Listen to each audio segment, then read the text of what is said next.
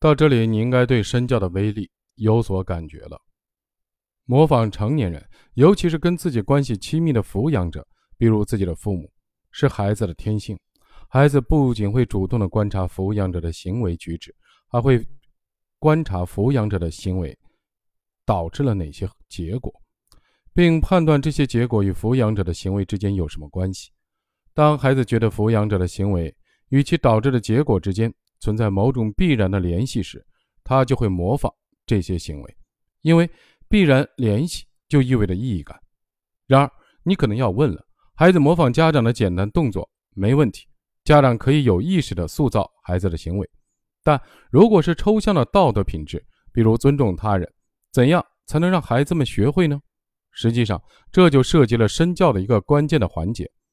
要想让孩子模仿复杂的而抽象的道德品质，需要给予孩子充分自由的空间，并创造条件，让孩子能拥有切身的体验。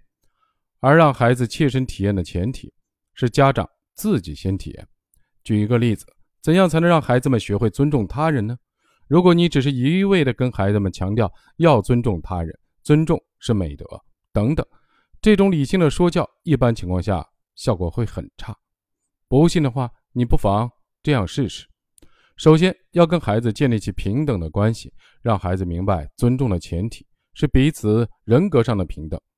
在中国，由于受到传统礼教的影响，我们从小被教育要孝敬父母。尊重长辈，尤其被强调要服从权威，以致很多人从小到大，在家就没有真正的感受过平等的关系。很多孩子尊重长辈，是出于对权威者的恐惧，也就是害怕如果自己的行为举止显得没礼貌，就会被父母或者其他的权威者责罚。于是他们在长辈或权威者面前做出尊重的样子，而这里有很多的成分是对权威的恐惧。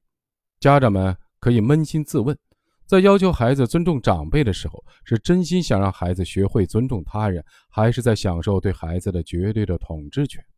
现在时代变了，家长们必须重设目标，建立平等人格基础上的尊重，不掺杂恐惧和疏离成分的尊重。如果家长的教育掺杂了控制的欲望，那很难让孩子们心服口服。其次，想让孩子学会尊重他人，就要先尊重孩子。没有被尊重过的孩子，难以真正的学会尊重。现在的孩子和过去相比，受家人控制和影响的程度更大，在人生的每个大小的决定上，几乎都能看到家长不能放开的手。孩子缺少自己做决定的权利，家长习惯包揽了一切，忽略了如何甄别哪些事情应该让孩子自己做主，哪哪些事情应该给孩子时间学习怎么做决定。哪些事情应该放手？我曾经听上海蒲公英儿童图书馆绿种子同源创始人讲过一个他创办幼儿园的故事。他的幼儿园所倡导的教育理念，正是大名鼎鼎的蒙台梭利教育法，也就是给孩子爱与自由，并且每时每刻都尊重孩子的自发的选择。在这家幼儿园里，孩子们做各种稀奇古怪的事情，都会被老师接纳尊重。一次，有一位老师到这家幼儿园教英语的绘本，他用很夸张的语气和姿势调动气氛，结果孩子们不为所动，都冷静地看着他。他被孩子们看得紧张不已。他说：“其他幼儿园的孩子们不是这样的，会和他互动。他说什么，孩子们就会做什么。而这家幼儿园的孩子们不一样。事后，这家幼儿园的孩子们对老师们说，他们觉得这位英语老师就像一只猴子。”蒙台梭利的教育法会破坏抚养者们的自恋感，完全打破大人们的幻想。很多家长总是抱着这样的执念：我懂得多，你懂什么？所以我要指导你、管教你、约束你。总之，你得听我的。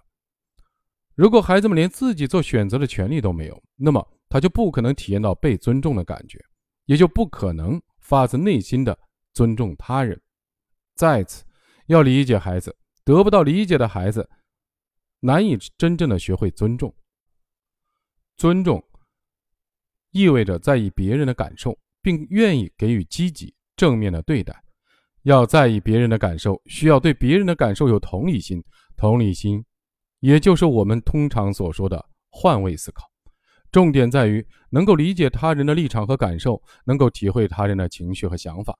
当一个孩子总是粗暴地打断别人的谈话，丝毫不懂得什么是尊重的时候，如果家长说要学会尊重别人，不要任意的插嘴，或者再插嘴，再不尊重别人就要挨打了，那么家长并不是真正的尊重孩子。总之，孩子们学习像尊重他人这样的抽象的道德品质时，绝不会从家长的言辞中。说教中学会，而是要真正的体验到被尊重的感觉，意识到尊重他人的意义，并在现实场景里一遍遍的有意无意的练习，才能真正的学习学会尊重他人。